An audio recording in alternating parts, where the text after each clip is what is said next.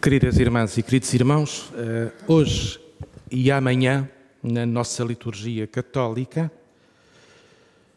eh, nós somos chamados eh, e convocados para vivermos na fé a comunhão dos santos, para vivermos na fé e na celebração que nos une a todos, a comunhão dos santos.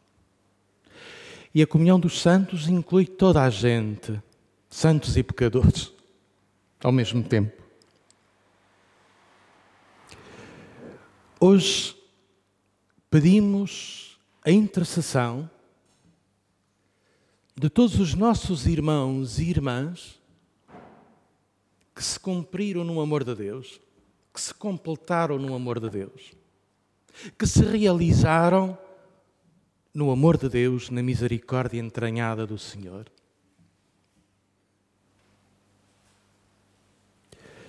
Nós olhamos para as igrejas católicas e temos logo um espetáculo de imagens de santos. São os santos canonizados, reconhecidos oficialmente como modelos de vida para os cristãos. Mas há depois uma, nem sei dizer a palavra, uma infinidade, uma enormidade de homens e de mulheres que nunca foram colocados nos altares, mas estão colocados no altar do coração de Deus. Que viveram como pessoas concretas, esposos, esposas, jovens, adultos, idosos, crianças, nas suas vidas profissionais, difíceis algumas, duras, que viveram a integridade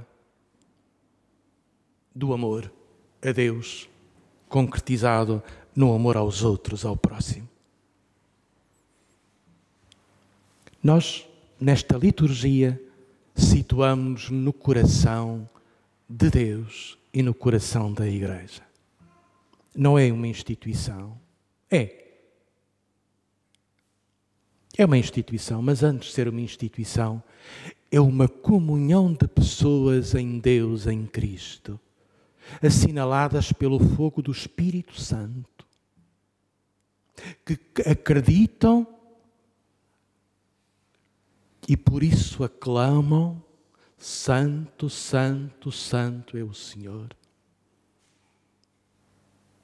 E o que Deus é, oferece-nos a nós esta misericórdia incondicional de amor que se derrama sobre cada pessoa e que é capaz e que é capaz de nos transformar, de nos engrandecer, de nos recriar sem deixarmos de ser quem somos, profundamente humanos profundamente pecadores e profundamente limitados. Eu ontem à noite uh, chegou à minha leitura, a partir uh, do site da Conferência Episcopal Italiana, o nome de santos que foram tudo menos pessoas perfeitas.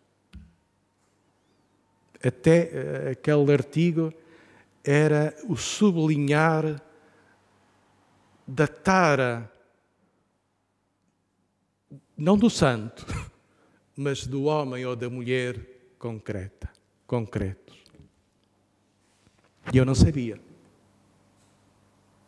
São Camilo de Lelis tinha gasto fortunas no jogo.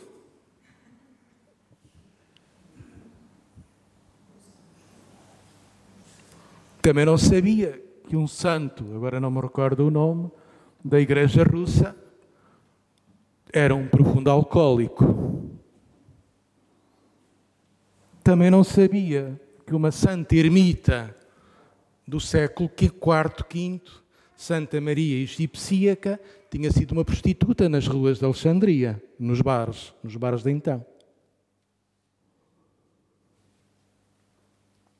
Como o nosso como é que ele se chama ali, natural de Montemor, São João de São João de Deus fez-se louco com os maluquinhos, os doentes mentais de Granada, para estar com eles.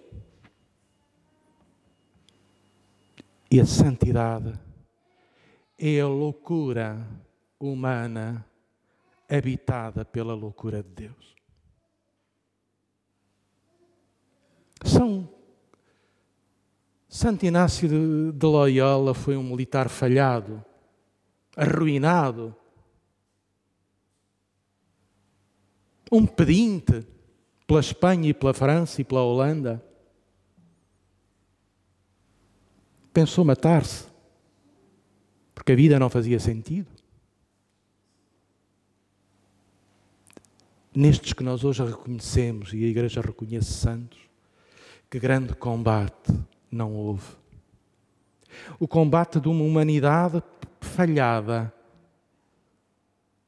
às vezes sem futuro, e ao mesmo tempo a descoberta, e esta é a descoberta redentora, que Deus nos ama incondicionalmente e derrama sobre cada pessoa, no profundo da sua miséria, um amor incondicional de vida, de purificação, de bem-aventurança, de futuro.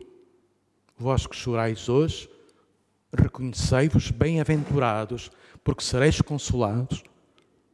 Vós que hoje lutais pela justiça, reconhecei-vos felizes, porque o reino de Deus, a terra de Deus é vossa, e a terra de Deus já começa hoje naqueles que lutam e dão a vida e morrem pela justiça. Tanta beleza existe no mundo, em cada coração humano, de homens e de mulheres. Eu acredito que nos campos de Gaza, que há tanto ódio e tanta vontade de vingança e tanta morte, também acredito que haja tanta santidade no meio de, de, hoje, hoje, neste momento. Gente que socorre, gente que cuida, gente que, que abraça e gente que abraça em nome, em nome deste Deus de misericórdia, Pai de Jesus Cristo. Pai de Jesus Cristo. Bem-aventurados eh, os que promovem a paz, porque serão chamados filhos de Deus. A santidade é a força que nos faz viver, porque é o fogo de Deus, espírito de vida. Sem este fogo, nós não éramos nada nem ninguém. Se calhar éramos homens e mulheres profundamente feridos, mas pela ação do Espírito, a nossa ferida, como a ferida de Jacó, pode tornar-se bênção. Andamos coxos pela vida fora, mas andamos com uma capacidade de vida fecunda, de dom, de entrega na nossa mais profunda fragilidade, porque nos sentimos habitados e transformados pelo fogo do Espírito Santo. Que os santos e as santas intercedam por nós.